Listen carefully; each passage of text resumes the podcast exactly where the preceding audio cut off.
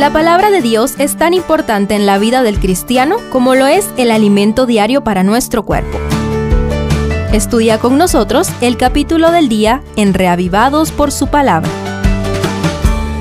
Segunda de Timoteo 2 sigue la misma intimidad, tratando a Timoteo como hijo mío, según el verso 1.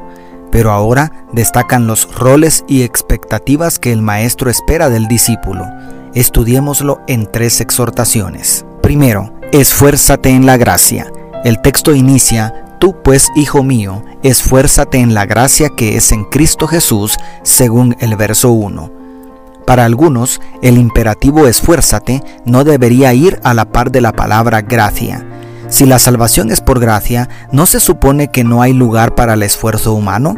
Sin embargo, en realidad la gracia es también un poder que nos capacita para sufrir penalidades como buen soldado de Jesucristo, que no se enreda en los negocios de esta vida, nos entrena para luchar legítimamente como verdaderos atletas espirituales y nos habilita para trabajar arduamente como labradores para cosechar buenos frutos, como vemos en los versos 3 al 6.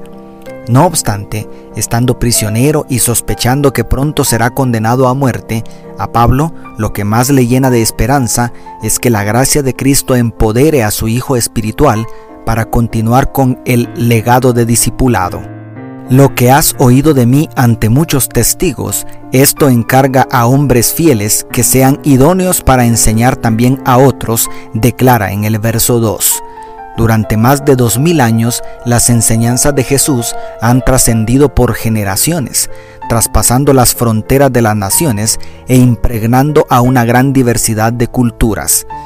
¿Cómo un humilde carpintero de Nazaret, seguido por unos toscos pescadores, pudieron hacer esto? La respuesta es el discipulado y la nueva pregunta es, ¿cuántos discípulos dejarás detrás de ti antes de partir de este mundo?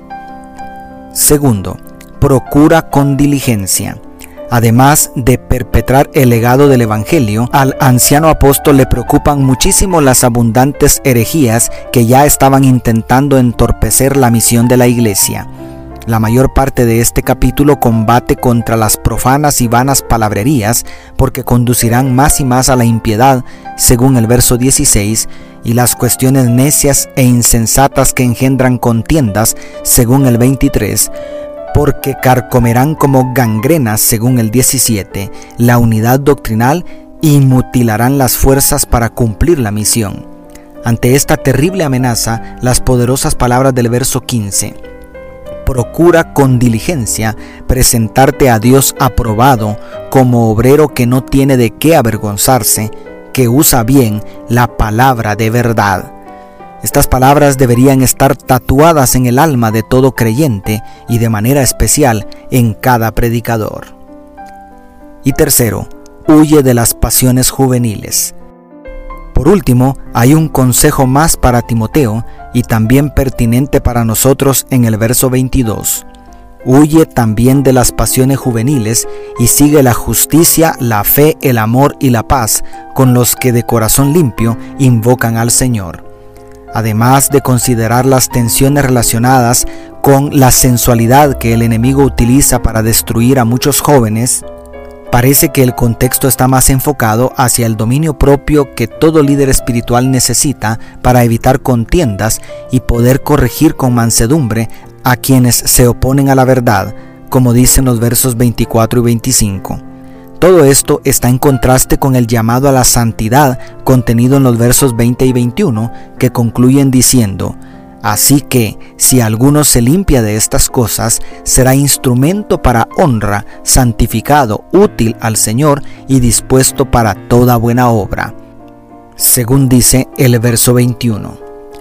Esfuerzo, diligencia y pureza Dios quiere desarrollar estas cualidades no solamente en los líderes espirituales como Timoteo. Estas cualidades conducirán al éxito en cualquier esfera de la vida. ¿Te gustaría pedirle a Dios que desarrolle en ti estas virtudes? ¿Por qué no lo haces en este preciso instante? Dios te bendiga, tu pastor y amigo Selvin Sosa.